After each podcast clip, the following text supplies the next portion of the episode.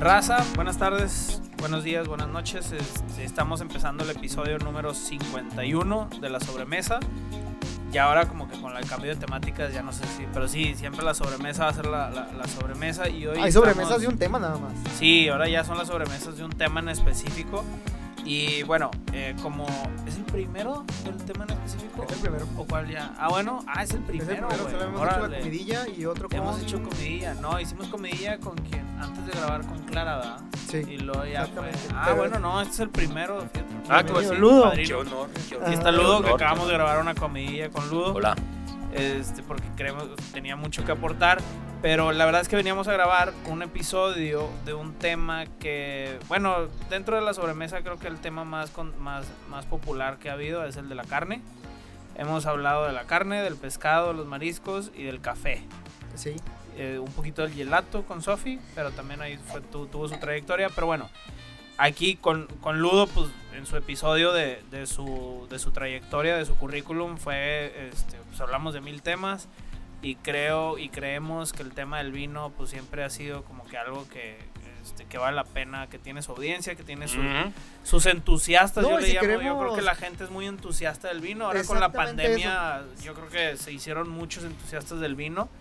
Este, y sin embargo, pues obviamente siempre hay, hay corrientes, hay estilos, hay formas.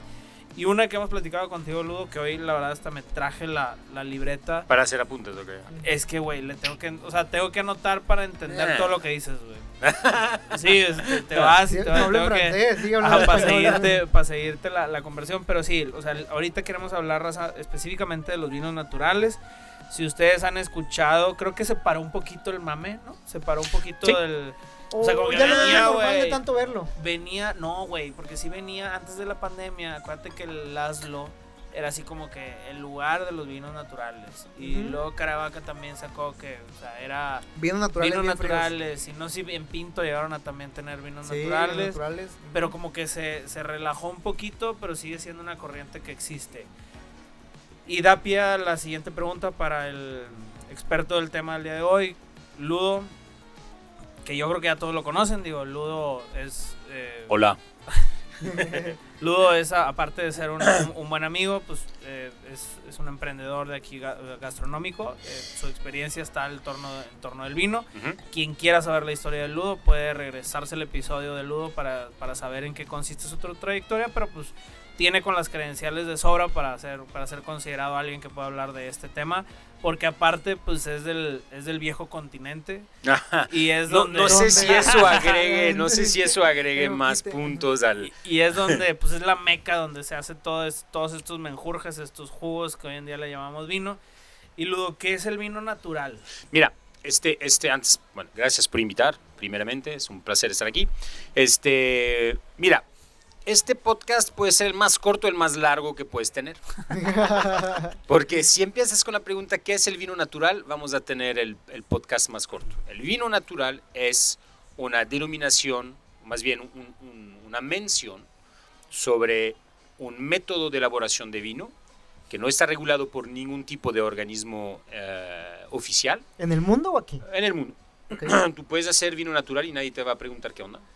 Pero a grandes rasgos, el vino natural es un vino que en el campo no estuvo en contacto con pesticidas, herbicidas o entrantes, es decir, químicos, y en la bodega la fermentación es lo que le llamamos espontánea, es decir, con levaduras naturales de la uva, y no se agrega SO2 a ningún momento de la elaboración del vino. El SO2 es un desinfectante, o más bien un, antioxidante que se pone en el vino para que llegue en condiciones perfectas cuando tú lo abres a fin y al cabo en una, bot- eh, en una mesa, ¿no? Entonces, si tú haces un vino y que no le pones pesticida, herbicida, este, ni ningún tipo de químicos en el viñedo, que tu vino lo haces sin utilizar levaduras inoculadas, que después de la fermentación o durante o antes no utilizas de CO2 a ningún momento, tienes un vino natural. That's it. Es mucho más difícil producir un natural que un normal, convencional. Como muchas cosas en el mundo del vino, te diré, Depende. Ok. Depende de muchas cosas. Yo, yo creo que primeramente hay una especie de, de malentendido gigantesco acerca del vino natural y más que todo en México y, y- y en lo que nos toca en Monterrey. Porque estabas dando nombre de restaurantes antes diciendo, no, ellos tenían vino natural y todo. Y yo me quedo así de que, ok, yo abrí Cru hace nueve años y el 90% de mi carta de vinos era natural. Nada más nunca lo publiqué, nunca lo avisé. ¿Por qué? Porque vinos naturales no es una moda, es algo que se hace desde los años, te podría decir desde hace 2000 años, finalmente tuvo una pausa con eh, la, la- la explosión demográfica post Segunda Guerra Mundial. Eh, luego... Por la demanda de vino. ¿o por la demanda de vino y también porque pues había que reconstruir economías y tenías que producir más. Era ¿cómo hago para producir más, no? Entonces, después de la Segunda Guerra Mundial, tristemente los químicos se vuelven muy democráticos y se dan cuenta que si ponen abonos fertilizantes, su vida, lo que platicábamos de, de los, del trabajo de restaurante, si, si la gente se queja de ser cocineros por poco sueldo, imagínate un agricultor, ¿va? Es un trabajo Ah, de la sí, chingada. claro, o sea, es un trabajo de la chingada.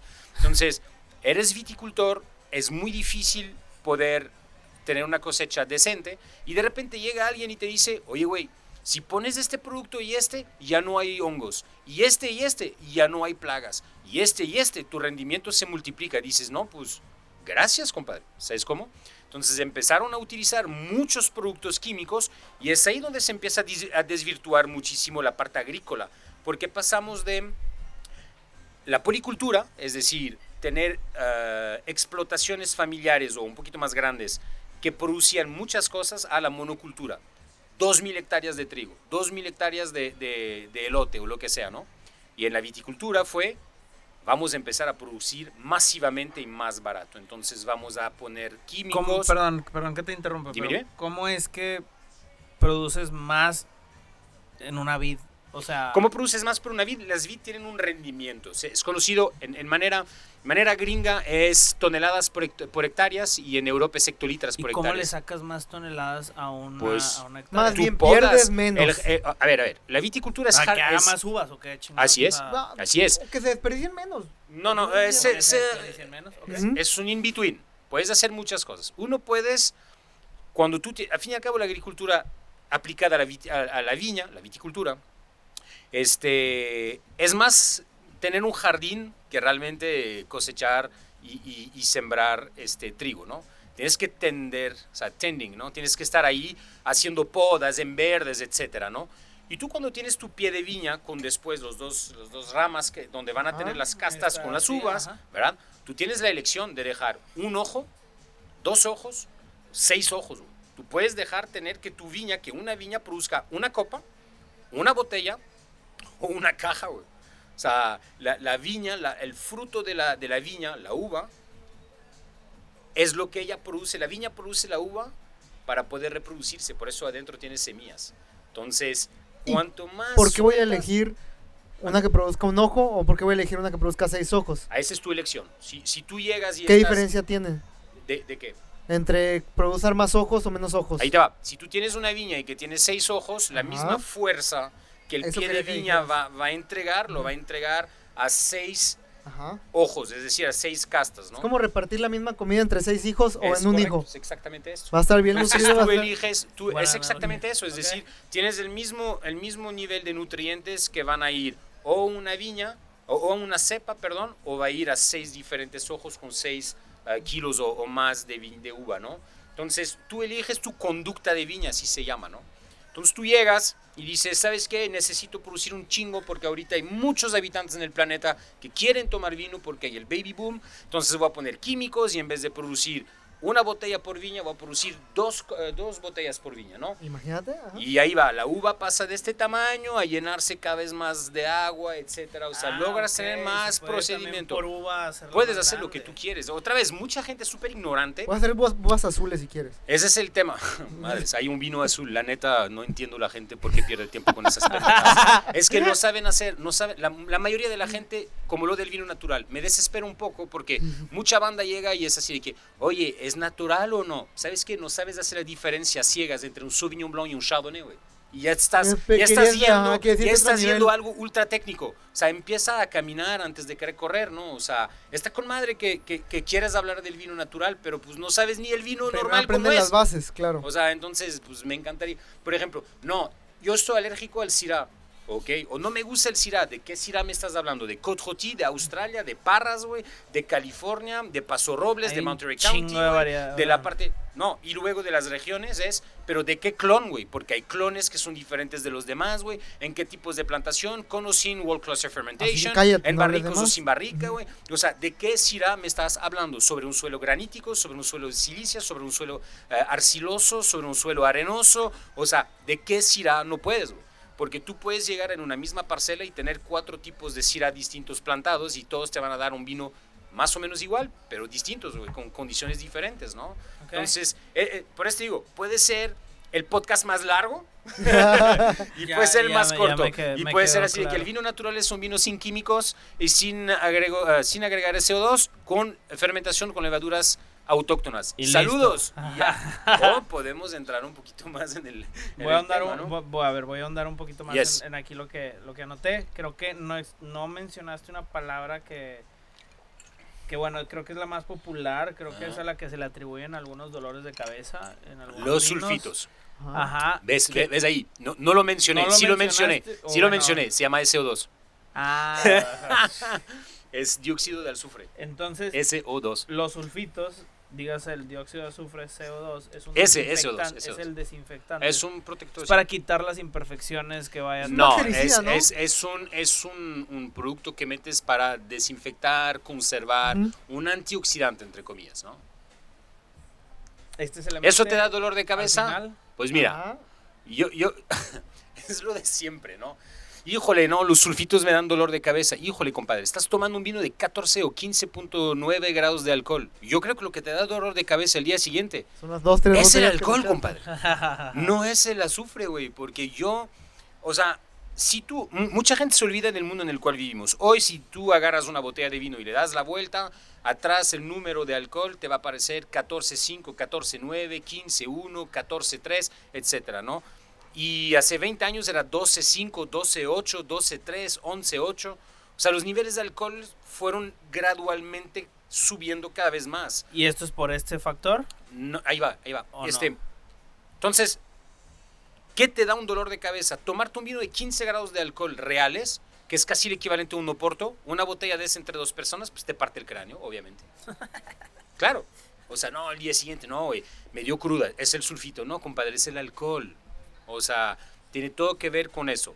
Hay gente que es alérgica al No sulfito. coincide, Es ¿o que yo quiero diferir porque sí me he tomado vinos que a la primera copa Ajá. me siento fatal. ¿Y alcohol cuánto tiene? No, son mexicanos, no quiero decir. Ah, bueno, entonces ahí estás Espera, más. espera, espera, ahí espera, si quieres hablar de alcohol, vayamos Espera. a México, güey. O Es que no quiero decir nombres, No, sí. pero dime. me he tomado unos y a las dos copas No la creo cabeza que sea el sulfito, güey. me Yo está realmente No, creo por eso es lo el estoy hablando contigo, no sé qué es. No, yo creo que es el alcohol. Yo, yo no logro El ver que sea. alcohol. Sí, el, el- el alcohol content. Pa- sí, para que el sulfito te dañe es que tengas que tener una reacción alérgica a él. Es como de que no como gluten. ¿No comes Eh, gluten por gusto o porque no quieres o O porque, porque viste en realmente una revista, una No, no, revista no, o porque Bárbara de. Regil no toma O sea, gluten. yo tomo, yo, yo si como gluten me va muy mal. Ok, válido, güey. Pero ahorita mucha gente es, es alérgica al gluten.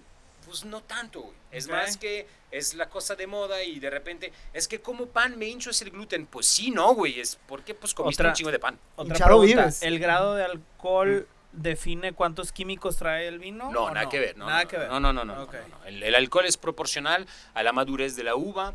Entonces, cuanto más eh, la uva es madura, menos su contenido en agua, más alto su contenido en azúcar, por ende, más alto su contenido en alcohol final. Ok. Entonces, para tú tener un nivel de alcohol elevado, necesitas estar en zonas normalmente muy calientes o en ah, decisiones enológicas de dejar la viña colgada más tiempo sobre la uva, o sea, la uva colgada más tiempo sobre la viña Para tener esa concentración. Es correcto. Entonces, Como el plátano. sobre madurez, o sea, si, si vas, por ejemplo, para Avanzando en el curso de vinos. Uh, este, este, si tú vas, por ejemplo, y no es para hablar mal, cero, no va por ahí. Si tú agarras Napa Valley, ¿no? Napa Valley es un, un, micro, un microclima muy particular porque es una de las, por no decir la única zona del hemisferio norte donde hace más frío en el sur que en el norte. porque tú tienes la San Fernando Bay a la salida de San Francisco, donde vas a tener un viento frío que viene justamente del Pacífico y que te enfría la parte de Carneros, que es la primera zona vitícola saliendo de San, de- de San Francisco. Y cuanto más vas al norte, más la temperatura sube. Luego vas a tener el Pacífico, Mayacama Range, que es una, una, zona montañosa, el Valle de Napa, ¿ok? Y finalmente eh, Vaca Range, otra zona montañosa. Entonces es un túnel donde entra aire frío por el sur y luego se caliente cada vez más yendo al norte sin mucha influencia del Pacífico porque hay una zona montañosa que frena toda esa influencia, a no ser solo los viñedos sobre Mayacamas. ¿Cuál es mi punto? Muchas horas de sol, eh, amplitud diurna y, y nocturna de temperaturas, pero más que todo, muchas horas de sol. Entonces, cuando tú tienes las uvas plantadas en Napa Valley, en Rutherford o en Calistoga, en esas zonas, vas a tener horas de, de contacto con el sol y, la- y- y- y el calor más elevado que si estás en Carneros, donde es mucho más frío. Es El por ahí, nivel- por Sausalito, y, o sea, pasando Sausalito. ¿De qué? ¿Carneros? Sí. Sí, Ojoklán, Sausalito Ajá. y todo eso. Este, cuando tú llegas en el Valle de Napa, por las condiciones climatológicas, para llegar a la madurez de tu uva, tienes que esperar dos niveles de mediciones. ¿Cómo se define una uva madura? Por su madurez fenólica y su madurez en azúcar. La madurez en azúcar se mide, se, se- se conoce tomando la medición de la, de la cantidad de azúcar por líquido que tiene adentro de la uva, ¿ok? Entonces tú mides eso, te da cuántos gramos de azúcar por litro tiene, se transforma en grados Brix y eso te va a dar qué tanto azúcar tengo ahí. Esa es una unidad que se toma para cualquier fruta para definir su madurez. Pero la uva tiene las pieles y las semillas que tienen que también estar a madurez y eso se llama la madurez fenólica. ¿Qué es un vino perfecto? Es un vino que está elaborado con uvas que vivieron los- las cuatro temporadas de un año de manera perfecta, que tuvieron primavera, verano, otoño, invierno, y eso nos permite, teniendo cada estación muy marcada, nos permite tener la madurez fenólica, es decir, de las partes sólidas de la uva, y la madurez en azúcar, es decir, la parte líquida de la uva. ¿ok? Ok. Cuando estás en una zona como Châteauneuf-du-Pape, Priorat, Mont-Saint, eh, Napa Valley, por ejemplo, donde hace mucho más calor y muchas más horas de sol que en eh, Borgoña o en Champagne o lo que sea, vas a tener el azúcar adentro que se va a incrementar porque por el calor se deshidrata la uva, estamos, ¿ok? Pero las pieles y las semillas todavía no llegan a madurez. Entonces vas a tener que dejarlas un poquito más tiempo colgadas para que lleguen a madurez las semillas y las pieles. Y por ende vas a tener vinos con más nivel de alcohol. Ese es, hasta ahora es- fue digerible y entendible. Sí. sí, sí, bastante. perfecto. Como nunca. Entonces, si tú estás en Muscadet, por ejemplo, en la parte oeste de Francia, en el Val de Loire, donde hace frío, donde estás frente al Atlántico y todo, ¿cuál es el tema? Los vinos tienen acidez más elevada. ¿Por qué?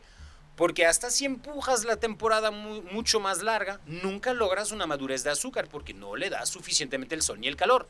Pero logras una madurez fenólica de las pieles y de las semillas. El albariño es igual. Algunos van a tener un año más caliente, entonces van a lograr tener un vino que tiene la madurez fenólica y la madurez en azúcar a la par. Pero el resultado, ¿cuál es? La gente agarra una copa y dice, sí está bueno, pero no me sabe tanto albariño. Tienes razón, porque la normalidad en esa zona es que tengas un nivel de acidez más ¿Qué elevado. es albariño, perdón? Albariño es un varietal y una apelación de origen de la Ok. parte de Galicia en España, en la parte Y oeste. por varietal es uva. O sea, por la gente que nos. ¿Mande, mande? escucha. Varietales de uva, Varietales exactamente, uva, sí, ok. sí. Ok, órale, quedó muy claro. Ya todos en su Eh, coche diciendo, hombre, qué hueva, déjame pongo Joe. Rogan hablando de ovnis y de, y de- y de conspiraciones y cosas. Déjame pongo a Cristian Nodal. Ah. Oye, hay una palabra que tú mencionas mucho. Digo, ahorita voy a regresar. Bueno, déjame de una vez formular la pregunta. ¿Hay vinos seminaturales? O sea, tú, tú aquí dijiste, la naturaleza del vino se, se hace desde el campo hasta la bodega, ¿no? En el campo, fertilizantes, pesticidas, bodega eh, con levaduras o con los sulfitos o el CO2. ¿Hay vinos que sean parte natural en bodega o, o Es en que, es que campo, otra vez, o- ¿por qué queremos poner etiquetas en cosas que no deberían recibirlas? ¿no? El, el, el bits del, del vino natural hoy, y es por eso que mucha O gente sea, para ti la, la, la, el ter- la terminología vino está natural. equivocadísima. Ok, no, No, no debería- la terminología. no No, debería debería ser una categoría No, no. del vino. No, no, es para vino y nada. punto. Es vino y Es punto. vino y punto. Para mí así es. Pues esa es la conclusión. Totalmente. Ok, se total- acabó. Bye, Gracias, saludos, señores. saludos, este, padre, no- nos, Gracias, nos raza, vemos nos en Gran vemos. Cru. Este. No, No, este, sí. El problema, y es lo que platicamos en el primer, la, la primera parte del podcast, ¿no? Hay mucha gente que para ser únicos inventan cosas como que para ser el, para ser el, el chico cool del salón. Y el vino natural es un poco esto, ¿no? De que yo tomo vino natural para ser el... el- el- ¿Qué tal está? Sofisticado. Perro, casi O te sea, sale Pero sí sentiste que brincaste de nivelito, ¿no? Sí, sí. sí Cabrón, sentí ¿no? algo, algo así. como- Sí sentiste algo diferente. En la nariz no tiene nada que ver No, comparado otra con el cosa. otro. Sí, no, no. Y en boca tienes... ¿Qué tienes en boca, Gerardo? Explícanos. Cuéntanos. No, güey, no. No vas a Primero en la nariz, ¿a qué huele? No, no pasa nada, ¿qué te huele? Y aquí ahí te va. En esta nariz de vino, yo elegí ese vino muy obvio porque hay dos narices. Hay la que tú puedes percibir eh, por tu educación eh, organoléptica, por así decirlo, y hay otra que es sumamente técnica porque tiene que ver con la parte química de la elaboración de ese vino y si no lo encuentras es porque no lo buscaste. Pero hay cosas aquí en esta copa que te dicen de dónde viene, qué varietal es y cómo lo hacen. Que es único en otro... Primero me da como que un toque tanto en aroma como en boca al inicio, como algo, cierto toque, híjole. ¿Permites que te organice tu, Sí. tu nota de cata? Primero, fruta, rojo o negra. En la nariz, negra. ¿Qué, ¿Qué tipo de fruta negra? ¿Cuáles son las frutas negras que vas a encontrar? A ver, hay, o sea, frutas O sea, negras. frutas negras. hay- existen las Grosella. Ciruela, muy bien. Grosella es roja, Ah, grosella la roja. frambuesa, mora, Mora, no, es Cereza. ¿no? acirolado. A lo mejor cer- cereza oscura. ok, cereza oscura, ya estás ahí. O sea, me, me, sí, exactamente. O sea, no es, no huelo a barrica fuerte. Ok, no, no estoy hablando de eso, estoy hablando de fruta. Ah, bueno. Estás captando fruta roja o fruta negra. Fruta negra, ¿cuál? Cereza. Estás bien. Pero sí te huele a cereza o no? Si me vas guiando, sí. Sí, ¿verdad? Pero no te estoy, no te estoy haciendo como esos No, no, hi- no. hi- hipnosis de Las Vegas. O sea, estoy nada más intentando. duérmase. Porque eso es lo que yo siempre digo. Quieren hablar de vinos natural, no hablo de ustedes. Pero hay mucha banda que tira cosas así de que vino es natural y biodinámicos y no saben ni tener una estructura mental es que sí para es poder muy- entender un vino, güey. Ok. ¿Sabes? Entonces no hay que correr, hay que, hay que caminar Es toda primero. una educación. Claro, está bien. Puedes probarlo y decir, uh, está bueno, pero te vas a topar contra pared a un momento diciendo, ¿y cómo le entiendo más, güey?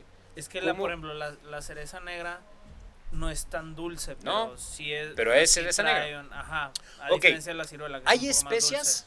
¿Hay especias? Ahí sí soy bien malo, güey. No, no, no. Ahí No va. es moscada. A mí me huele, Moscada, a mí me huele puro nuez moscada y plátano. anís.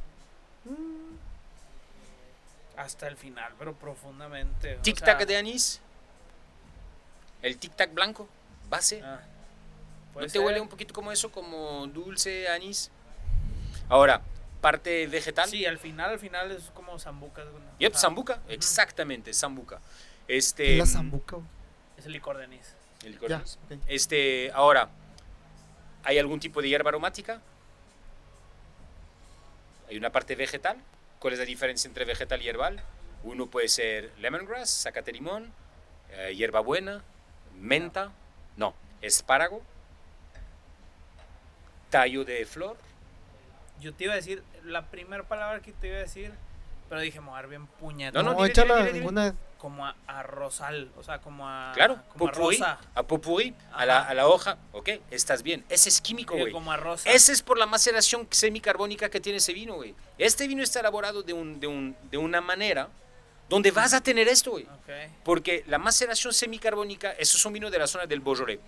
En Beaujolais hacen maceración semicarbónica. Entonces significa que vas a empezar con la parte de abajo en tu tanque de fermentación, va a iniciar la fermentación porque se, se prensan las uvas, Ujú. las uvas explotan, las de abajo, empezando la fermentación desde abajo, van a quitar el oxígeno del tanque y las demás uvas que no están rotas, con falta de, de- de- de oxígeno, van a empezar a consumir el poco oxígeno que tienen adentro y van a empezar la fermentación adentro de la uva. Y eso te va a dar exactamente esta nariz. Semimaceración carbónica y wall cluster fermentation, porque esto está fermentado con todo y racimo. Entonces, que tengas esa nariz es técnicamente normal. No es de que, ay, muchas veces en las catas dices, esto huele a lo que acabamos de decir, te dicen, puro pedo, a mí me huele a vino. No, güey, es que no, le- no estás buscándolo. Pero cuando yo te digo queso huele a cereza y que te huele a rosa y que te huele a tallo de rosa, etcétera, no es porque yo lo creo, es porque químicamente, güey, está está. dentro, güey. Porque son cadenas químicas que se asemejan mucho a todo lo demás que acabo de platicar. ¿Me explico? Sí. Entonces, Sí, yo te hubiera dicho, ah, me huele a rosa. está bien, pues dile. En boca a ver qué tal. Ya.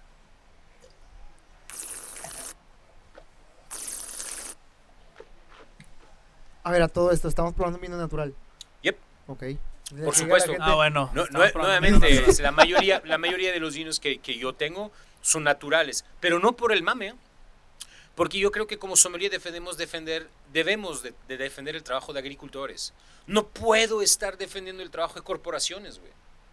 No puedo estar defendiendo como un vino que ustedes acaban de probar, que fabrican millones de botellas y de repente se despertaron siendo naturales y ancestrales y no sé qué mamada. O sea, Y no. con la luna y este las vato estrellas. hace vino, este güey hace vino natural desde los años 70 u 80. No se despertó ayer. Lo hace porque tiene un material en el viñedo de súper alta calidad. Y cuando él atienda sus viñas, que son tres hectáreas nada más, que las atienda como un jardín, ¿para qué lo va a destrozar con químicos, güey? ¿Me explico? Regresando, este en boca, digo, sí, estoy de acuerdo, totalmente. Eh, ahorita vamos a hablar un poquito más de eso. Yep. Eh, me, me sabe como a un. No sé, a lo mejor también voy a. o- No, güey, ninguna, nada. Como un. ¿Cómo que? Ay, güey. Ok, Como la primeramente. sensación de un té, Ok, taninos entonces. Vas a tener una parte, una parte física sobre pero los fina. O sea, pero un Ah, té fino. taninos finos. Estás sobre Darjeeling Oolong, ¿no? Como un té negro, ¿no? En Exacto. boca. Ajá. All right. Estás bien. Persistencia aromática, ¿cuánto tiempo da- dura en boca? Medio, Medio, largo. No tanto. no. medio, medio alto. No sé qué tuviste antes, yo lo tengo medio, medio alto. Este, mm, ¿tienes un poquito de tocino, de ahumado, no? Sí. A mí Pero se me hace que está marcadísimo el ahumado en boca y no tiene barrica, cero, nada. Pero la barrica definitivamente. ¿Y qué lo- regresemos al da, la tanino. está- ¿mande? ¿Lo da la uva? el- Sí, sí el lo da. Sí, sobre, sobre granito puro sí le da. Ok. Ese game de 70 años sobre, sobre granito sí da esto. Ahí te va, el tanino, lo que dijiste. La sensación la tienes sobre la lengua, los bordos de la lengua o la punta de la boca. La punta. No, no, pruébalo otra vez. A ver.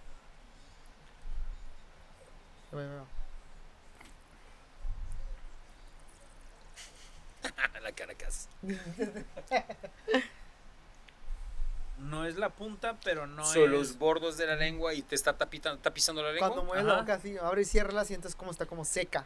Sí, Sí, pero, sí, pero no, estás, pero no, no- te estás no, cerrando la punta de la boca. No, aquí es aquí, ¿no? right. Pero no es como los fuertes, que los fuertes hasta te hacen Ahí- chisguetear. Ahí te va. Pero olvídate de chisguetar o lo que sea. Si el tanino, esa sensación de té, lo tienes sobre la lengua o sobre los cachetes, es el tanino natural de la uva y de los racimos. Cuando tienes sobre la punta de la boca es porque pusieron barrica nueva, güey. El tanino es diferente, güey. ¿Sabes cómo? Sea, entonces tú físicamente en una cata ciegas llegas y lo pruebas y dices, "Mm, se me está secando la boca así, que pareces pinche pato Donald. Ujú. Excelente. Eso es por el uso de barrica nueva, güey. Entonces, ese es como logras entender, captar qué onda, ¿no? ¿Importa que el vino sea natural para lograr tener esas matices? No tanto, porque esa es una expresión clara de un game puro, de muy vieja viña plantada sobre el suelo que debe estar plantado con una viticultura y una enología limpia. Levaduras autóctonas, cero, cero SO2, este, fermentado en tinas de concreto y en huevo de concreto. No de la, la única madera que ves, la de la tarima, cuando se va a la venta, ¿va? De concreto, ¿no? Sí. Estos tanques ahora de nuevos. ¿De qué? ¿De acero inoxidable? Ajá. No, eso ya no es nuevo, eso era nuevo en 1980. Bueno, Ahorita, ahorita, ahorita... Taques de concreto. Sí, Órale. concreto, arcilla, ánforas, claro, claro. Back to fucking basics. Nos, nos hemos retro. perdido. Es que no es retro, güey. Es que es lo adecuado. retro. Ahora, Nos vino- hemos perdido. Viña retro. no- nos hemos perdido en el mundo del vino cuando empezamos en los años 80, en esa década de la ultracompetencia de Rambo, Schwarzenegger y Robert Parker, donde todos teníamos que, todo en ese entonces tenían que pelear para ser los más fuertes, y nació Los Puntos. Y un güey, un crítico, Robert Parker, pone puntos sobre los vinos, güey. Y la gente que está iniciándose al mundo del vino entiende que 94 es superior a 93, porque no sabe. Pero 94 es mejor Pero que es el número 93, más entonces y- se vende más, güey. Claro. Pero él Yo he visto las moras que tienen un 96, 8. Sí, Yo sí, por eso sí, lo Que es compro. auto, que es auto. Pues hay un chingo de gente que hay un chingo de gente que navega con medallas de concurso y todo. Puta, Eh, si hay sí. algo güey, para alejarme de la compra de un vino, a mí es esto, güey. No, es que ganó medallas y puntos. No, felicidades, güey. Déjame me güey. Es como el Obama premiando al Obama. Ah, Sí, ándale, es exactamente eso. O sea, no, no, o sea, es que me encantaría que la gente llegara a un punto de confiar tanto en su paladar y en, sus, en su gusto que fueran descubriendo cosas y que fueran creciendo cada vez más en el conocimiento de y no fijarse. Los puntos están con madre porque te guía. Cuando vas a gastar una cierta suma de dinero, no la quieres cagar. Quiero- Buena No- no- noticia. nos hablaba Mau y, y Diego que, que les acababa este, la aplicación, ¿cómo se llama? Vivino. Dame, Vivino. quémanla, güey. Queman esta aplicación que no vale madres, güey. O sea, no, no hombre. La- la- ay, no, no, mal, mal, mal. Porque tú puedes estar ahí y tienes un güey que nunca probó vino en su vida, que toma un casillero del diablo, le toma foto, ¡uh! Increíble, ¡puf! cinco, Cinco estrellas, estrellas. Y hay un vato que tiene más conocimiento de vino que abre un Muton 82, güey, ¡puf! 4.6. No, pues, ¿cómo, güey? Está mejor el casillero. Me explico. O sea, O sea, no, no, no es así. El vivino es, no, güey, es corner shop, güey. O sea, no. La neta no va por ahí. Si quieren algo así, pueden estar sobre Delectable, por ejemplo, ¿no? Donde Delectable es una aplicación que Pero tiene... ya, ya, ya te entendí con esto de que no tomas cualquier mamada. O sea, ¿Quién yo? No, yo elijo mis batallas. O sea, este está, está No. perfumado. O sea, mi, Sí, mi yo quiero un vino sexy. Yo quiero un vino... Está coqueto, güey. Sí, güey. Sí. Yo quiero un vino que me... No me importa el precio. ¿eh? Yo puedo tomar desde Romane Conti, si me lo regalan, hasta un vino de 200 pesos. Yo quiero un vino emocionante. Eh, tengo desde el 96 en esto. La neta, probé todo, güey. O sea, no es para... Uy, qué mamón. Probé todas las añadas de Chateau Yquem de 1925 a la fecha, güey. Probé Mouton, los que tú quieres. Latour, Petrus, Romane Conti, Rousseau, lo que tú quieres los he probado. La neta, no es que nada me emociona, pero no es ahorita cuando llegas de que ganó en la medalla de plata de los me vale más. O sea, yo quiero que me digas, el güey que lo hace, güey, recuperó una, una parcela de cuatro hectáreas en una zona que la gente no conocía, güey. Las viñas son pre- pie, pie franco, prefiloxéricas, este, no hay ningún químico que tocó la viña desde que la plantaron, güey. Y ese es el resultado. Uh, eso sí me interesa, güey, ¿sabes? Pero si es para Y decirme... entonces, perdóname, ¿no? estás demeritando un vino que tiene sulfitos. No, para nada. No, a ver, Ajá, ahí, a ahí ver, estás, a ver. hablando, estás hablando con Ludovic, no estás hablando con Ludovic el sommelier. Ok. Yo te estoy dando mi opinión, y es mi opinión personal, y esa opinión Porque soy en ese caso, pues ya yo voy a No, a no, no, no, no, no. A ver, esos a, ver, a ver, ahí, ahí estoy hablando yo como persona, y yo soy responsable de lo que digo, más no de lo que tú entiendes de lo que yo digo. O sea, claramente, güey. O sea, yo te puedo decir lo que a mí me gusta, pero si tú no estás de acuerdo, pues qué chingón, güey. Vive la democracia, güey. O sea, si me agarro una quieres, ¿no? botella y veo que dice, "Ti- con- esto contiene sulfitos, ya no lo compro. No, cómpralo si quieres. O sea, es que, es que esa es una obligación legal eso de, de- de que diga que contiene sulfitos.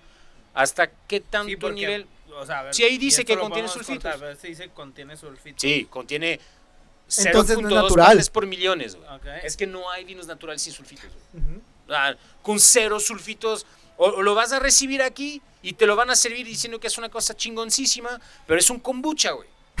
O sea, A ver, a mí me han no. dado vinos naturales así y me dicen que así debe de saber. Ah, no, eso sí, para que veas, es una falacia absoluta y total. Porque es tan Este, funky. Ah, no, eso no es funky, güey. Ese es mal hecho, güey. No, no, no, no, no. Ahí es donde yo quería justamente. No, no, no, pero yo creo que es bien importante para los, para los que nos Si hay unos escuchan. que parecen, güey, o sea, que traen así A ver, a ver, a ver, a ver, a ver, a ver. Como Déjame si les hablar, hubieran puesto déjame limón. hablar, Déjame hablar. Se prende, güey. No, prende. es que no es que no me prendo, porque al fin y al cabo, güey, con todo y todo y la madreada, soy sommelier y me dedico a guiar la gente en tener la mejor experiencia posible con el vino. Me caga la gente que cuenta chistes y mentiras, güey, para poder vender un producto técnicamente deficiente, period. ¿Ok? Ok. Tú puedes llegar y chocar un coche a 140 kilómetros por hora y venderlo diciendo que así es. Si alguien te lo quiere comprar, está cabrón. Y si la persona que te lo quiere comprar te dice, oye, pero yo veo que el coche está roto. No, no, no. Así es. Que tú no lo entiendes, eres un pendejo. Ese es grave. Pero es grave porque en el mundo del vino hoy, con esta especie de paracaídas del vino natural, hay gente vendiéndote cosas. Porque este vino te puede gustar o no gustar. Pero técnicamente hablando, está muy bien hecho. Si tú me puedes decir, no, ¿sabes qué? A mí me gusta más, con más potencia, más concentración, o lo que sea, válido tu punto. Pero técnicamente, tú lo hueles y lo pruebas y dices, ese es un vino que puedes comercializar. Pero cuando tú vienes con un vino que está técnicamente mal, porque un vino no tiene que tener una acidez volátil que parece un, una, un ¿cómo se llama? Un vinagre balsámico, güey. O un kombucha, o, o- o pickles. Que tú me dices, no, no, ese está con madre porque es la expresión del terruño. No, no te equivoques. Ese es lo que tú crees que es, pero no es. No, Ok. no, no, no, no, no, no. Y eso es un punto que yo siempre peleo con la gente que anda muy en el vino natural, que se despertaron hace cuatro años ¿no? con el vino natural, ¿verdad? Ajá. Este, yo iba a Beaujolais cuando tenía nueve años de edad a comprar vinos con mi papá, ¿verdad? Entonces, no, no, no es que yo sé más, pero es así de que hasta los propios productores, como este güey, dicen ya, paren de mamar, güey. O sea, no hagan eso. Hagan vinos técnicamente buenos y luego puedes tener tu propia expresión de lo que tú quieres. Pero si tú agarras, ¿no? Eh, es que intento realmente explicarlo de- con maneras distintas, ¿no? Tú puedes ver Naomi Campbell en la calle y si la persona que viene contigo dice, uy, qué vieja más fea, dices, no, no, no, estás equivocado, no está fea. Físicamente está perfecta. Que no te guste como Sí, ella es, es otra gustos, cosa, güey. ujú. Pero que esté perfectamente bien, está perfectamente bien. ¿Me explico? Es- no, no es sexista para nada lo que acabo de decir, eventualmente hay que cortar. No, es México, es, un- Es es una, metáfora. Es, es una Sí, sí, sí. metáfora realmente Ajá. nada más. Mi punto es, tú no puedes vender un vino que está, que a mí me ha pasado en restaurantes, pedir vinos naturales al copeo, probarlo y decir, eso está técnicamente mal. Y que me digan, no, no, no, así es, así es para quién, güey. No, es que el vino es funky, es que no es funky, güey. Está mal hecho. Funky es eso, maceración carbónica y un aroma que dices, ay, güey, no es algo que yo es probé o olí antes, o sea, es diferentío, ¿no? Como que, ay, tiene algo distinto. Pero, Pero ya. dañado, güey, que viene todo, parece que tiene una cortina de humo el vino, que tiene cosas en suspensión y que lo pruebas, ¿no? y que está altamente oxidado en boca, que parece un jerez, no me digas que está bien. O sea, no me digas que cuando un vino está al límite de ser una sidra o un vinagre balsámico, no me digas que está bien y que el que te dice que no es un pendejo, güey. ¿Me explico? Porque tú puedes que no te guste y los gustos están en la naturaleza, pero la técnica es la técnica. O sea, tener residuos como si fuera, como si le hubieran echado limón, está mal. Súper mal.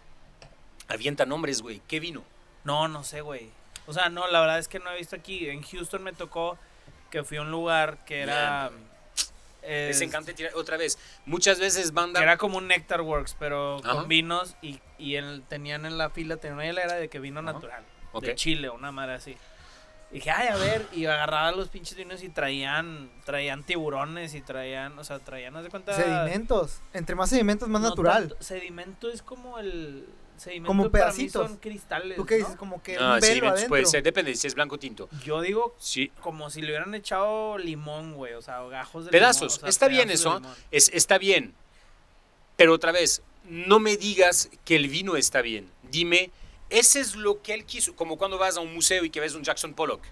¿sabes? Es- pues, es y, luego ves, y luego ves un Picasso, ¿no? O más bien, perdón, otro mm, error. O Pero ves Mona Lisa, un- la Mona Lisa, ¿no? La Mona Lisa la ves y cualquier persona dice, bueno, eso técnicamente está perfecto. ¿Me explico? Y luego ves un Pollock y ves un Pollock y dices, ¿qué pedo, güey? Y si una persona viene y te dice, no, no, déjame te explico. El artista quiso, bla, bla, bla, bla. Ah, ok, capto su idea, entiendo cómo lo plasmó aquí. Sin embargo, pues son garabatos, compadre. ¿Sabes cómo? No es una técnica como la Mona Lisa, ¿no? Y cuando este, hablas de los vinos funky, porque eso es natural, pero no porque esos son natural, que los naturales son como estos. Y es la parte que a mí me molesta, güey. Ujú. Donde yo hasta escuché de que, no, es que Ludo en, lo- en los restaurantes tienes vinos pues muy clásicos. Tengo puro vino natural. Sí, pero no de los vinos naturales naturales. Ah, cabrón, pues... o sea, de los mal Tienen hechos. naturales de de etiquetas chidas hechos, y de cosas de las raras. etiquetas con Etiquetas- ovnis, de las etiquetas con ovnis, güey, de cosas así, porque pues está padre, güey, está chistoso y la banda, pues sí, está bien la etiqueta del ovni, o sea, digo eso, O sea, si hay un super mame detrás. hay un ultra mame, porque la gente otra vez, hay una frase Sí, que estoy de dice, acuerdo, o sea, hay raza de 25 a... de 20, de 23 a Mira, 29 está años. con experto madre. en vino natural. Que, güey, vino natural, a huevo. está chingona, porque eso hace, acerca Que la gente al vino, ese está con madre. Sí, Pero es como razón. todo. Eso ya lo vi en la época de los 2000, cuando toda una generación empezó a probar los vinos con mucha barrica, güey, porque venían del whisky y de repente agarraban una copa de vino que sus papás tomaban riojas y borgoñas y cosas más del- delicadas. Y de repente agarran una copa de vino gringa, californiana, y dicen, su perra madre huele vainilla, coco, ah, me encanta, lo entiendo, me gusta, es dulce, es muy upfront. Ya lo vi. Eso les permitió meterse en el mundo del vino. Y esos güeyes, cada vez más, abandonan lo que les enamoró o lo que les trajo al mundo del vino y acaban con esto, con Borgoña, con Riojas clásicos, güey. Entonces, Es como- el vino es natural es, como un el- gancho para atraer gente. Aplausos, güey. Siguen vendiendo sus vinos defectuosos. Con madre. Si trae gente al mundo del vino. Pero esa gente, a un momento u otro, va a decir, va a toparse con eso y les dices, ese es natural, pero bien hecho. Que para Ah, cabrón. Uh, ¿Cómo? Qué ¿Cómo? chingón. Ah, cabrón, sí. ¿Me explico? Como en algún Hay un mundo punto, más sí, allá de la decías- tierra plana. como el, el, el- sí, el mame que, que antes era como que era el era el pinche sommelier y que este vino lleva mientras más meses en barrica sonaba Sí, más güey. atractivo. Qué horror, güey. Me, acu- me acuerdo, bueno, hace Nuestros no sé, papás, yo que nuestros tienen papás, esa, esa señores, güey, que, que es que este es un pinche vino que estuvo dos años en barrica, o sea, es ve nada más. Te digo, es una yo, yo creo que estamos, yo, yo creo que ahorita estamos ya no hablando, existe, yo, yo creo que estamos hablando de muchas cosas y me da mucho miedo y por eso yo no, a mí no me gusta hacer ese tipo de, de podcast o, o programas o lo que sea, porque es un mundo tan vasto que salen cosas así y deberíamos hacer un podcast nada más de eso. De eso. Porque dicen, ay, pinche Ludo, en podcast dijo eso y es falso. No, espérame, no tuve chance de decir todo. No puedo, no tengo seis horas, no puedo. O te suscribes a Wineco y en este caso sí. Y ahí sí sabes. explico Este todo. podcast no está patrocinado por Wineco. No, no lo está porque nada. no tiene feria. Oye, por ejemplo. Espera, yo quiero hacerte otra pregunta antes. dale, dale, dale. Ludo, Yo. antes de que... ¿Y qué onda con los pet nat? Pechón. Yo- a mí se me hace que está muy padre eso. ¿Qué es eso? Pero, eh, Pechón Naturel es un vino espumoso con la... la- ah, es un vino que está embotellado antes que la fermentación se acabe. Entonces es una, una burbuja, una aguja dentro del vino, haz de cuenta. Están como En la botella. Está padrísimo eso. Pero del está vino, con madre. Pero Es súper refrescante, es muy agradable, es muy rico. A mí me encantan lo- los Naturel, la verdad. Los Pet Nuts. Ese, se me hace una cosa muy padre. Han existido toda la vida. Nada más están de moda Sí. ahorita. Ahorita lo están potenciando más. Ok. Este, pero, Los pero pinches calorones. Ajá. Sí, güey. No, infierno de calor. Pero Petnat sí, eso a mí me gusta más. Me gusta mucho. Te digo, he probado cosas naturales con un- una, una amiga que es maestro sommelier, que, que se llama Pascaline Le Pelletier, que tiene un restaurante en Nueva York que se llama Racine. Y ella me hizo probar vinos, donde ella me los estaba... Y estoy hablando de Mejor Obrera de Francia, que es un título muy importante. maestro sommelier. Es una, Ujú. yo creo que es la persona que conozco que sabe más de vino que yo he visto en mi carrera. Y ella me estaba argumentando vinos naturales, ultra funky. Yo así de, Pascalín, técnicamente está defectuoso. Y me dice, sí, pero es lo que el viticultor cree que es la expresión de la tierra y del terruño. Válido, güey. Pero ella me, y ella me dijo, este vino te lo vendo o te lo sirvo a ti, güey. No a un cliente que no sabe, güey. Porque tienes que tener la mente súper abierta para tomar esos vinos. A mí me gustan esos vinos funkies, por supuesto, güey. Yo los tomo para tener una perspectiva de lo que está pasando. Los compro para mí, no, ni de pedo. No, Ok, ok. no, no, no. Hay una palabra que. que Pero que tomo yo vino natural, tomo el 99% de lo que tomas natural. Ok, y que hablando de esto, hay una palabra que tú mencionas mucho: biodinámico. Mm. ¿Cuál es la diferencia entre vino natural Bueno, y vino otro biodinámico? podcast. Este, Madre, güey. La- la No bio- es lo la- mismo. no, no es lo mismo. Normalmente los vinos naturales son biodinámicos y los vinos biodinámicos son naturales. Pero hay una parte esotérica en la biodinámica que eventualmente no tienes en el vino natural. La, la biodinámica es una filosofía. Sí. Eh, no, te, no te burles mucho de eso. No, no, no, no me burlo, no, no, no. No, no, no, no, no, no, digo eso ¿por qué? porque son creencias. Ok. Y, hay, y hay gente que cree duro como hierro que sí funciona y, y no les puedes quitar esa creencia. ¿no? Ahí te va. La biodinámica es una, una filosofía que nace de una persona en Austria llamada Rudolf Steiner en 1870. Literal, él... él empezó con ella. empezó con esa filosofía, la antropomorfía, Ok. este, que es un concepto de vida. En 1870 él escribe justamente el primer tratado de antropomorfía y adentro habla de la agricultura biodinámica, no de la viticultura, de la agricultura biodinámica. Y su idea es muy buena, porque su idea es una idea donde tenemos que quitar el sistema piramidal del mundo, donde el hombre es el que está a la punta de la pirámide y todos los demás abajo, animales, la tierra, etcétera, son sus esclavos, slaves, y que lo responden. La idea de él es girar y hacer un círculo donde todos somos interdependientes y por ende tenemos que lograr reconstruir ecosistemas. Entonces, él es una persona que aboga mucho por la policultura y tiene razón. Este, la monocultura es la peor cosa que nos pasó como eh, raza humana en los últimos 50 años. Tenemos que regresar a la policultura. Ese es algo Sacarle gravísimo mayor provecho a las hectáreas. tenemos que sacarle provecho a todo. Es decir, que una, una propiedad agrícola tiene que tener ganado, gallinas, este, ¿cómo se llama? Eh, trigo, No nada más- viñas, todo, todo. Tiene que No ser una entidad. ya. Exactamente. No podemos tener 5 millones de hectáreas de trigo porque estás cansando las tierras, güey. Tienes que todos trabajen juntos, ¿no? Entonces, en la biodinámica, Rudolf Steiner dice que si tú tienes una parcela de 10 hectáreas, el 10% de esa parcela tiene que ser para tener tu granjita. O sea, vacas, pollos, caballos, etc. El- la meta final de la biodinámica es lograr que cada parcela agrícola sea su propio ecosistema y que no depende de nadie de fuera.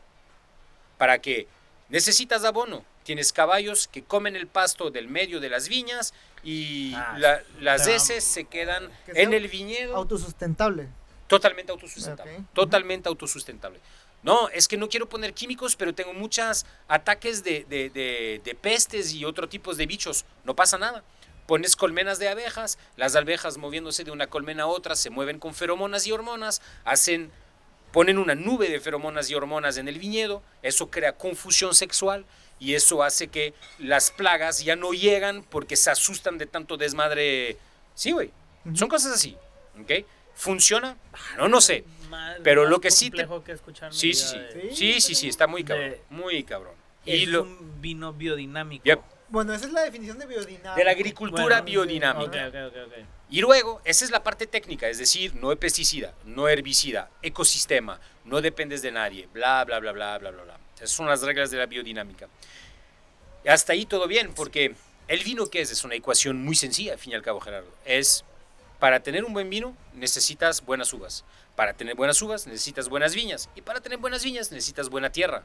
Entonces, la biodinámica es cómo logro hacer para que mi entorno alrededor de mi parcela agrícola sea tan bueno que mi tierra esté buena, viva, con niveles de nitrógenos aceptables, con microorganismos que viven ahí.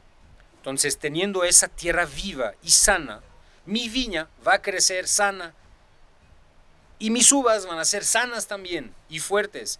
Por ende, mi vino va a ser bueno. Es una e- ecuación súper estúpida, güey. Ok. Y nadie puede debatir eso. Nadie puede debatir de que no, la biodinámica no jala. No, no, espérame. Lo que piden que hagas en el viñedo sí jala, güey. Porque es menos para más. Donde hay un problema con la biodinámica es la parte esotérica de la biodinámica. Y es ahí donde yo no me, yo no digo nada.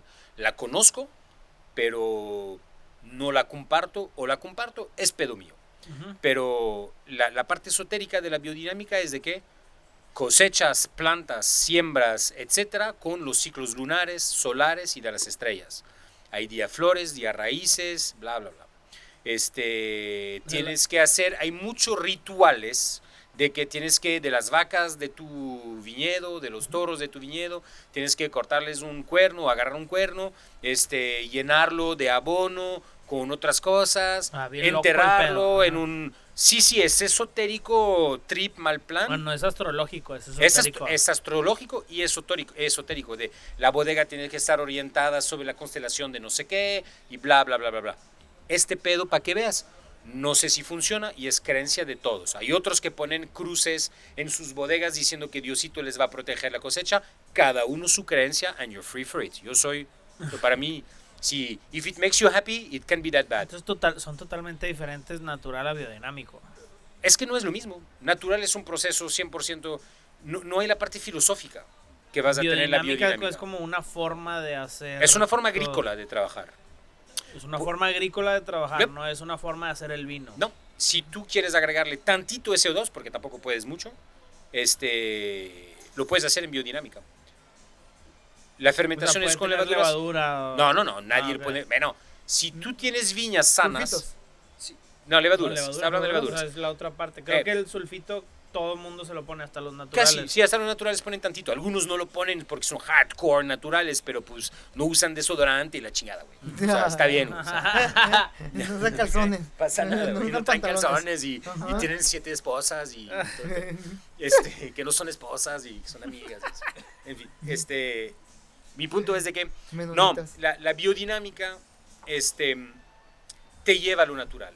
La biodinámica es vino natural porque las levaduras son indígenas, son autóctonas, porque las viñas están en tan buen estado y como no hay químicos que matan la, la- la- vida microbiana sobre la piel de la uva, no necesitas agregar nada.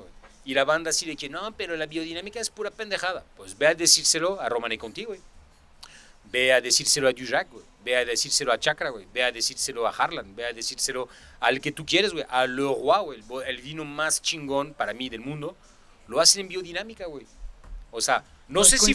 No, no sé si funciona.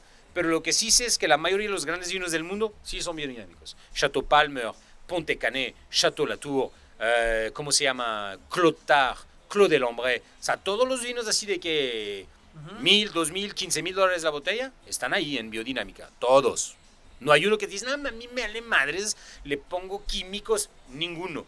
Porque el químico no jala, güey. Nos mata. ¿Por qué no va a matar una planta o un animal?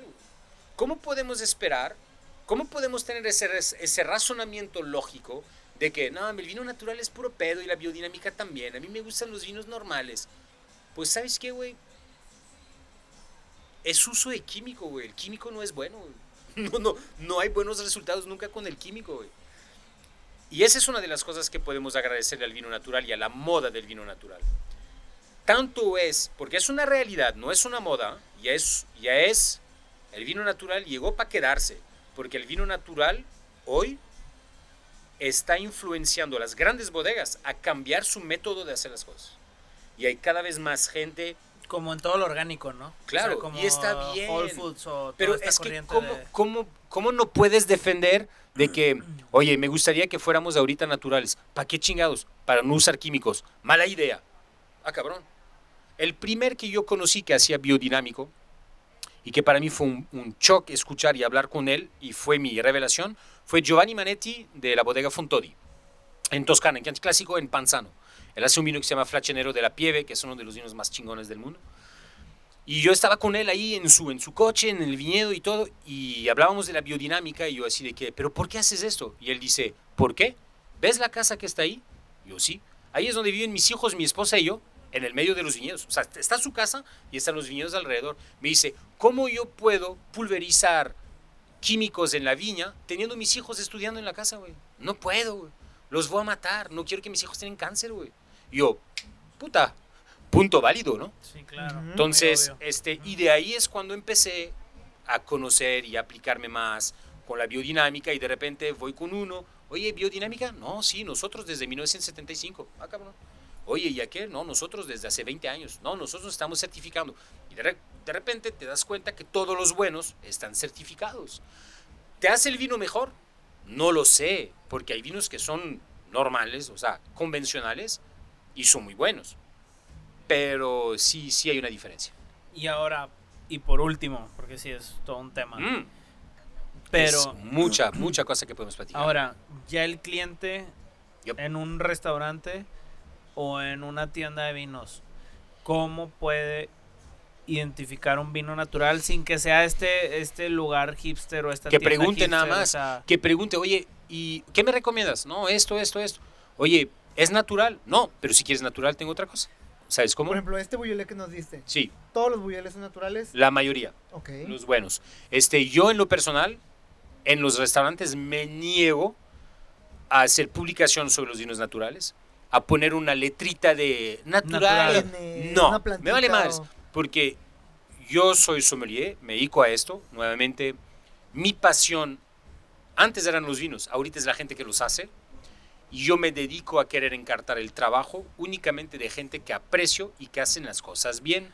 Entonces, por eso yo no pongo natural, porque es, es normal que sea natural. O sea, Otra, ¿cómo chingados entonces? Y ahí es donde no entiendo los restauranteros que se burlan a veces de los vinos naturales. Entonces estás mamando diciendo que fuiste a buscar un maíz criollo de cero genéticamente modificado y todo eso. Entonces tú en tu cocina vas a tener ingredientes con trazabilidad y de la mejor calidad posible. Pero a nivel de los vinos, pones vinos porque un vato llegó un día y te dijo, te doy dos por uno y dos descorchadores por él. Lo que mencionabas con Eh, el... ¿Me explico? O sea, ¿cómo, güey? No, es que cuesta De 215. incongruencia, ajá. Ten congruencia. No, o sea, yo les digo, en la carta de Gran Cru, tengo la primera página de la carta de Gran Cru, donde siempre puse cosas bien mamonas, así, la vida es corta y no sé qué. Y en una de ellas puse la mayoría, porque ya me molestaba, puse la, may- la mayoría de nuestros vinos son biodinámicos o naturales. No los queremos intoxicar con la comida y tampoco con la bebida, güey. Ajá. O sea, ¿sabes? Que no te mueres por tomar vinos convencionales tampoco. O sea. No, sí, sí, sí, pero nada. simplemente ya es como que una corriente. Eh, Es que tenemos que cuidar el entorno en el cual vivimos. Hay vinos buenos naturales mexicanos. era lo que iba a decir. Ah, vinos buenos o sea, naturales ¿qué- qué- mexicanos. ¿cuál es el, el- ecosistema co- en México? Ah, uh, buena pregunta. Yo creo que hay gente más calificada de yo. Como todas las regulaciones en México. Extraordinarias. Extraordinario. Joyas.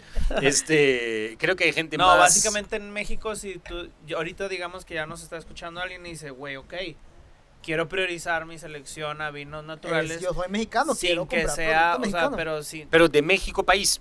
Pues México, en general, o Ok, sea, puede ser. este, mira, tengo entendido que el dominio de las abejas que aquí tuvimos, este, que aquí tenemos, de, de, de Mauricio está muy bien, es natural, a lo que yo tengo entendido.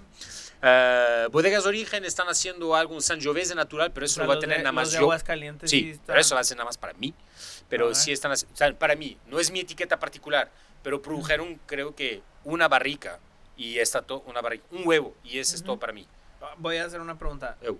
En México, la super gran mayoría usan fertilizantes, pesticidas, eh, levaduras, Sulfitos. Yes. sulfitos, todos, Claro. la mayoría. Sí.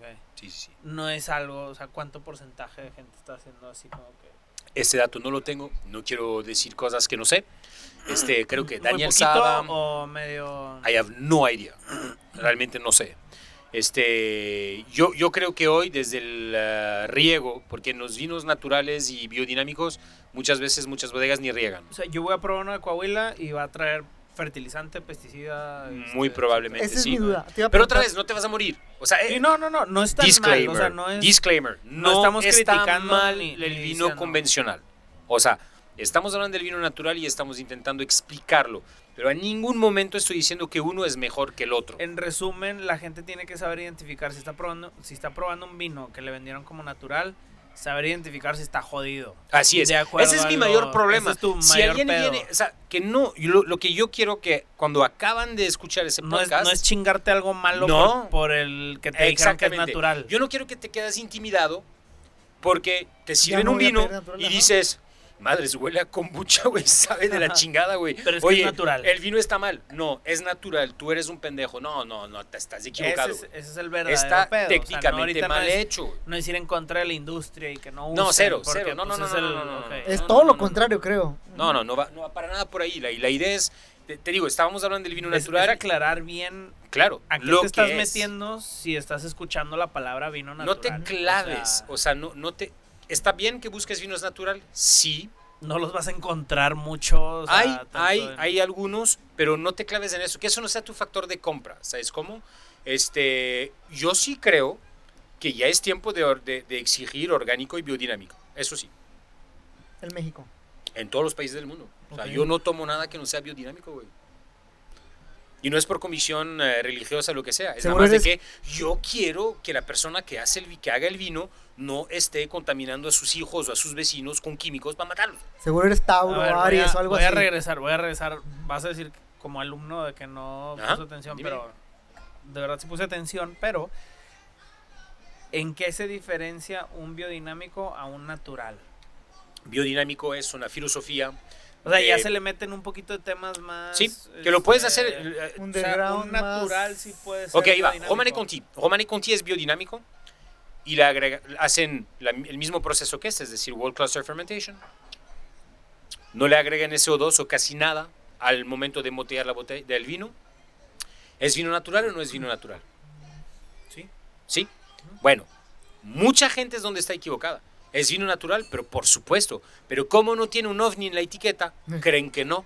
Y como está bien hecho, dicen que eso no es un vino natural, natural. Mu- muchas personas buscan en los vinos naturales esa experiencia rara, güey. Funky, ¿sabes cómo? Y eso, pues, es de cada uno sus gustos, ¿no? Pero no es así. La mayoría de los vinos que hoy la gente está tomando de un cierto nivel son naturales o biodinámicos. Hay muy pocos vinos, ok, Pero hay un Carlos Rossi, que no Ernesto y. Julio Galo. O sea, vas a visitar a Ernesto y perdona a los representantes de Ernesto y Julio Galo que yo sé nos van a escuchar. Este, vas a Galo en California y parece literalmente una central Pemex, güey. Literal. Son, son tanques de acero inoxidable de millones de hectolitros. Pero, ¿cómo puedes esperar un vino sano si lo pagas 7 dólares del Magnum en Target? Explícame. ¿Cómo No puedes esperar un vino? ¿Cómo puedes esperar un vino hecho por un artesano? Un, un- es lo que regresamos, regresamos a lo que platicamos en los restaurantes. ¿Cómo puedes esperar un vino hecho por un agricultor de manera biodinámica, etcétera, etcétera, y esperar de que, ay no, 300 pesos está muy caro? Ya, claro. Ok, pues Eh, ok, Yo creo que el, el tema No está en el, en, el, en el grado de biodinámico. O sea, Ajá. ¿no? Hay diferentes grados de biodinámico. todos los naturales no, son no, ¿es biodina- biodinámico o no? No, no, no, no, no. Otra vez. Natural O sea, es. ya meter el tema de los astros, todos los esa es una biodinámicos elección que todos los biodinámicos lo hacen. Ah, ok. Y la biodinámica es una práctica certificada por dos, varios organismos para, esto, o sea, que no son federales o estatales o lo que sea, independientes. Uno que se llama Demeter, el otro que se llama Biodiva. O sea, y ellos te Pero- certifican como biodinámico. Todos los naturales son biodinámicos No. y todos los biodinámicos son naturales. La mayoría de los biodinámicos son naturales. Los naturales pueden o no Sí, tener esa parte esotérica de las estrellas, etcétera, etcétera. Pueden tener la misma conducta de viña técnica. Pueden no usar fertilizantes, no usar pesticidas. es que no la puede ser vino natural si usas todo eso. La parte Nada que cambia, la parte no le que estás cambia. tirando a las, a las Exactamente. a las Ajá. estrellas Dices, no, güey, ese rollo". yo soy ateo, entonces yo no creo en esas cosas. Es Entonces, natural. Es natural No nada más. no yo atiendo mis viñas como un jardín. Son muy sanas, güey. Tengo mis caballos y todo. Oye, la biodinámica, nada más, esas puras pendejadas, la biodinámica, a mí me vale madres. Pero estás haciendo lo mismo. No, no te equivoques. Estoy haciendo lo mismo eh, operativamente, pero filosóficamente. Yo tengo mis Ah, creencias y voy en contra de estas. Son casi es religiones una literal, ¿eh? Claro, es lo que venía diciendo, es Y una lo- filosofía. Y lo Este, natural es una característica. es o natural, es una práctica operativa, ¿no? Entonces tú llegas Ya. y es así, ahí te va, te va a ser muy sencillo.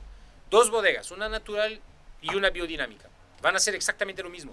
Nada más van a llegar al 27 de septiembre y el biodinámico va a decir, yo no cosecho hoy porque Mercurio no está transitorio en Venus en el cuarto menguante de la luna nueva. Y el güey de vino, de vino natural va a decir, no, chinga su madre, yo sí voy a cosechar hoy. Ya Esa es la ya. diferencia. Ajá. Esa es la diferencia.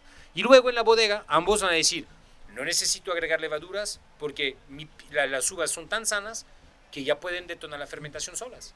Y no voy a ponerle sulfito porque mi viña tienen 70 años, produjeron uvas de super calidad, no necesitan azufre. Le pongo una pizca, pim, para que llegue al mercado gringo sano, güey. Para que un gringo reciba la botella y diga, wow, está con madre. En vez de decir, no mames, ¿qué es Esto eso? huele raro, huele a Y que un güey venga diciéndote con bigote y bow tie diciéndote, no, tú estás mal, eres un pendejo, el vino está chingón, tú no entiendes nada. No, no va por ahí, güey. ¿Sabes cómo?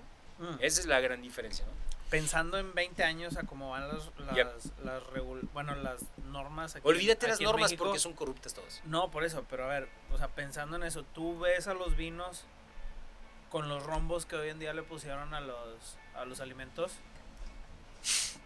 en un futuro. I have no fucking idea. Este, no- o sea, rombos, las cosas de que contiene sodio y todo eso. ¿A quién le importa esto? Pero Hay gente que realmente les las ve esas cosas en las No, no, dietas. no, nadie, ¿Qué las no. ponen? Pues ¿qué van a poner? Contiene sulfitos. ¿Quién va a saber el nivel mínimo de sulfites? que- ¿A partir de cuántas partes por millones? Sí, si no dominan el azúcar, O sea, el sodio, o sea, ahorita... No O sea, la que- neta, poner una botella de Coca-Cola, alto nivel de azúcar, puta, gracias por aclararme, no sabía, cabrón, no mames. Me, me vale. O sea, madre, ok. digo, hay, hay dos décadas que están haciendo campañas diciendo que la coca y todas esas cosas son malas y la gente la sigue tomando, güey. No se va a acabar nunca. No se va a acabar Sí, nunca. claro. Sí, quítalas. Ludo, muchas gracias. De nada, es un placer. Qué increíble yo creo que podcast. quedó- Tomen yo creo que sí rico. cerramos muy bien, o sea, me, me- Pues me espero, gustó. sí, sí, Tomen sí. vino natural, no natural, el que quieran. Toman vino el que Me sea. llamó, Tomen me llamó la que atención que dijiste que pregunten. En algunos comercios de vino van a agarrar al, al vendedor ahí medio, ay, güey, pues Sí, qué claro, rollo", o pues sea, es de que no me todos- está preguntando este vato y, y a lo mejor va a sonar mamador, pero pues no tengan miedo o investiguen antes de, o sea, investiguen antes de ir a comprar. Es Está vasto. el Dios Google Nosotros- que todo sabe. Así que Y otra, en México no van a encontrar tantos. tantos vinos naturales. Creo que los de Finca La Mexicanos. Carrodilla. Mexicanos, no, Carrodilla no es natural. Ah, no. Ah, es orgánico. Eh, ¿Cómo se me fue que no podía Es olvidar otra ese güey? Este. Ah, Ah, es la otro madre. tema, el orgánico. Sí, sí, no, el orgánico no vale más. Este. Biodinámico, Santos Brujos, por supuesto, Santos, Santos Brujos. Brujos. Santos Brujos hace un trabajo increíble ahí. De todos modos, y ahí sí es publi reportaje, o sea, yo me auto hago el les robo el tiempo para eso. Sí en Wineco no el 99% de los vinos que mandamos son naturales y biodinámicos, porque son vinos que yo mando de por mí, ¿verdad? Sofi. Sofi no es biodinámico Ok. ni natural. Ya. No, no, no. Ok. Este No está haciendo ahí, está intentando hacer algo con un Sangiovese, a ver qué tal. Tengo entendido que Benito Molina con eh, Liceaga está haciendo un vino que se llama Manzanilla Natural. Me encanta la idea. Bichi, obviamente. Ajá, sí conozco los bichi. Está ¿Están interesante, ¿ah? Sí, están bien, ¿ah? Y los que probé a mí están, están padres, Sí, están, están sí, están borderline, chidos, pero sí están bien, ¿ah? A mí, me- a mí me gustó, la verdad. Este, ahorita, te digo, a nivel de, de vinos mexicanos naturales, creo que hay gente que conoce más. Pero toman vino, hombre. Y sí, Wineco es el club de vinos Yep. del, de, bueno, de Grupo Gran Cru, que encabeza Ludwig.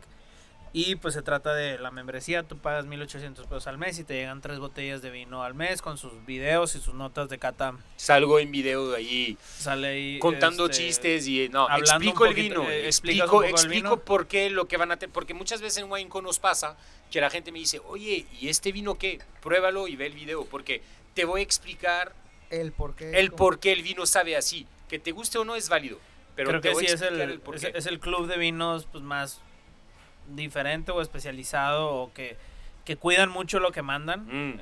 Este, porque es una selección, Mía. no es una no es un envío al aire de lo que de lo que No, no, no, haya, y son vinos, mira, es como las cartas de vinos de, de- de los restaurantes, ¿no?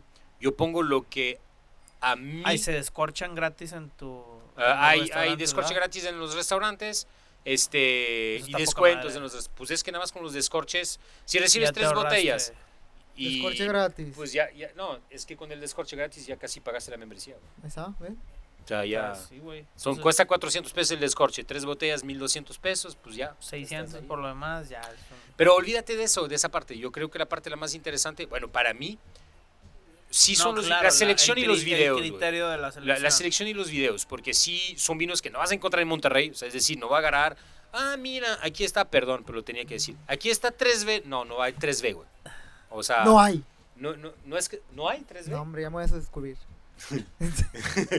Este, este, no, o sea, digo, de que pues, me encantaría yo mañana hacer un 3B, chingados. Claro, Ah, es diferente, no, ahí. Estaría- este- ahorita en Turks, en ya, Turks and. Caicos grabando un video para OnlyFans. Ahí sí es diferente, ¿verdad? Pero bueno, pues ya está. Raza, lo único que me No, queda gracias. decirles es que salgan de su zona de confort de los sí. Prueben cosas malas, prueben cosas buenas, prueben cosas raras, de todo, pero tomen Y la, la lección Sí, de este sí, sí. episodio es que si van a un lugar porque es de vino natural, chéquense muy bien lo que, o sea, calen lo que están probando. Si les sabe a jodido, Está jodido. está jodido. Está jodido. O sea, no es, Este, es natural. bueno, o sea, no otra es cosa también que quería, que quería decir ahí es de que es un tema muy vasto y fuimos un poquito por todo lado. Si alguien a un momento u otro tiene como que, ah, me, como que este punto no me quedó claro, siento que Ludo ahí dijo medio una pendejada o algo así, que o me mandan un Instagram DM o se comunican con ustedes y les digan, oye, este güey del minuto 16 dijo esto.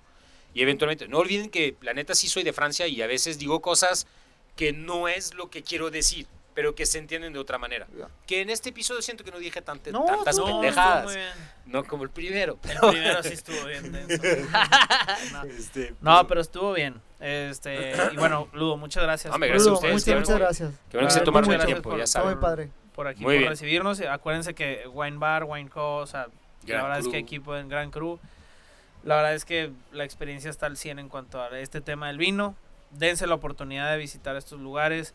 No es un anuncio, simplemente si es una invitación de verdad bien honesta a que pues prueben y cualquiera de los otros lugares ustedes se van a dar cuenta revisando las cartas de vino, que es algo que Ludo insiste mucho de revisar las cartas de vino de los restaurantes, de verdad cuál es la oferta y ahí está cuál es el empeño que se le mete al concepto Claro. del lugar, ¿no? Entonces, todo eso, cualquier duda hacia la trayectoria de Ludo está en el episodio pasado y pues muchas gracias por, por escucharnos, raza. Nos vemos en el siguiente episodio. Gracias, Ludo. Gracias, gracias por Gracias, tomarse el Robert. tiempo. Nos vemos, raza. Tomen vino. Nos vemos, tomen vino. Hasta luego. Tomen vino. Este fue un episodio más de la sobremesa. Esperamos te haya dado tanta hambre como a nosotros. Únete a la conversación siguiéndonos en nuestro Instagram como guion bajo comí y mándanos todos tus comentarios. Hasta el próximo episodio.